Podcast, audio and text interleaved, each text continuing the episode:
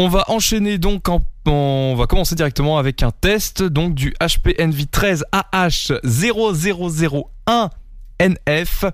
Donc faire un nom déjà plus compliqué s'avère impossible. Euh, donc il est disponible à 1099. Oui. non, mais je disais c'est ça et du coup bon. Euh, le test de ce PC, ça s'inscrit là un petit peu dans toute la série de tests qu'on vous fait d'Ultrabook déjà. Euh, Ouais. Il y en a un petit peu. On a fait le Swift 3 là dans la semaine là. vous allez avoir le Swift 7. On a fait du MSI. Enfin voilà, on essaye de vous proposer un peu une gamme assez large euh, pour les pros, euh, pour les familles, etc. Parce que c'est vrai qu'on a fait quand même beaucoup de PC gaming. Donc là, on essaye de mettre un petit peu le paquet sur les Ultrabook euh, de grand public Ouais. à pro, euh, histoire. euh, bon après le MSI peut un peu servir pour du gaming aussi, pour histoire de voilà satisfaire un petit peu tout le monde dans cette émission, que tout le monde soit content. Voilà, donc on se penche sur des sur des PC pour les pros en l'occurrence parce que tout ce qui est ultrabook c'est vraiment réservé à cette catégorie là. Euh, du coup, on s'occupe de vous, vous inquiétez pas. On commence directement avec le design de ce HP Envy donc euh, qui est de type ultra premium hein. Il est quasiment tout en métal, ce qui lui donne une bonne impression de solidité avec ce petit écran de 13,3 pouces, on y reviendra juste après, accompagné de ces bordures ultra fines, ça fait vraiment du bien à voir.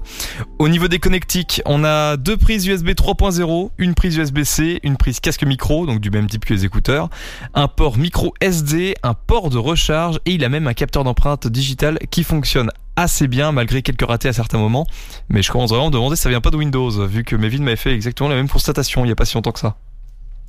Bah de toute façon sur les deux PC qu'on, enfin sur les deux PC que j'ai eu récemment avec le capteur d'empreinte, j'ai eu le cas et je crois que sur le Swift 7 je l'utilise même pas, donc. euh, Oui, je crois que c'est plus un problème de Windows que de Ouais. logiciel. Je pense que le, ça marche très bien, mais il devrait limite implémenter un petit tout le même.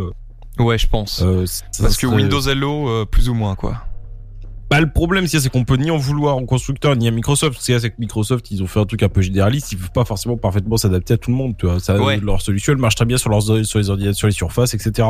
Il y a aucun problème parce que bah là, il faut le matériel et le logiciel.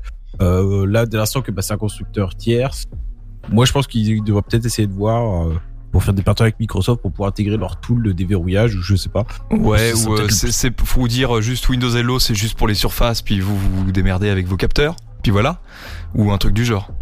C'est ça, mais bon après on, on tape quand même dans la sécurité de Windows euh, directement là. Ouais. Toi la De sécurité de. Donc euh, tu vois c'est quand même un petit peu tangent tu vois. Donc à noter, euh, le PC est ultra fin, ce qui est un très, très grand avantage pour partir en voyage, en réunion, etc. Le clavier quant à lui est rétroéclairé avec un éclairage qui n'est pas trop fort et qui a une température de couleur très agréable, très agréable pardon, à regarder. C'est très pratique pour travailler euh, soit dans la nuit, soit dans une salle obscure.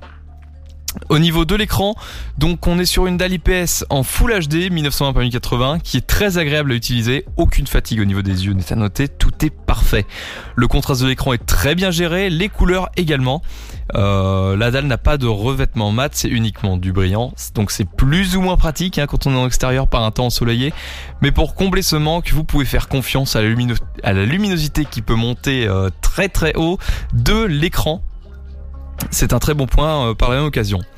Au niveau des performances, rentrons dans le vif du sujet. Ce PC est équipé d'un petit i7, mais n'a pas de graphique, mis à part celle intégrée au CPU donc. Nous avons 8 Go de RAM ainsi qu'un SSD de 256 Go. Alors attention, je vais le répéter encore une fois, hein, c'est un PC conçu pour les pros, pas pour jouer à CSGO ou Battlefield 5. On a donc testé ce PC dans des conditions professionnelles et non pas gaming.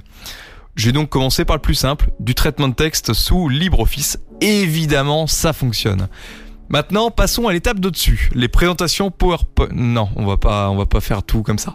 On va directement passer sur du montage vidéo avec Premiere Pro et je fus extrêmement surpris de par l'aisance de ce PC à traiter des vidéos en Ultra HD. Il n'y a pas de carte graphique, il n'y a rien, il y a juste un i7, c'est tout. Et ça me traite de la Ultra HD sans problème. Donc niveau montage vidéo, euh, tant que vous tapez pas trop dans les effets gourmands, tels que Ray Giant Universe par exemple, vous pourrez en faire tranquillement. Et vous vous doutez bien qu'avec juste cette configuration, j'ai pas été testé After Effects. Concernant le bruit que dégage ce PC dans une utilisation bureautique, aucun ventilateur ne s'active, mis, à part à certains moments où le PC, euh, il a l'air un peu de s'ennuyer puisqu'il soupire. Il fait un petit Et c'est tout. Il fait rien d'autre. Donc euh, il se met à souffler, puis le vent utilisateur s'arrête petit à petit. Au niveau du son, on est sur un son très correct, signé Bang et Olufsen. Il n'y a aucune saturation. Il y a, c'est un son clair et puissant. Pour la sortie casque, j'ai juste deux petits points à noter. Le fait que le son ne s'active qu'après une à deux secondes suivant le début d'une vidéo ou d'une musique. Et ensuite, lorsqu'on coupe le son, il y a un petit ploc qui s'entend. Euh, c'est plus ou moins agréable. Et au niveau de l'autonomie, alors là, partir en voyage ou où vous voulez, c'est un vrai plaisir. On a 14 heures d'autonomie annoncées.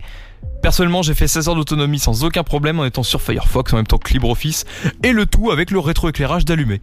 Donc, euh, en niveau de la note finale, on est sur du 9,8 sur 10 avec en design 10, en écran 10, en performance 10, en audio 9 et mobilité et autonomie 10 puisque ce PC est une parfaite réussite de la part d'HP au point que j'avais envie de le garder avec moi. Lorsque je suis repassé sur mon PC personnel, la transition n'a pas été très agréable. Cœur sur toi, petit PC, toi qui es reparti euh, loin. Donc voilà, je vous personnellement, si je devais vous le conseiller pour une utilisation pro, je le répète, oui, je vous le conseille, euh, je vous le conseille complètement. Voilà.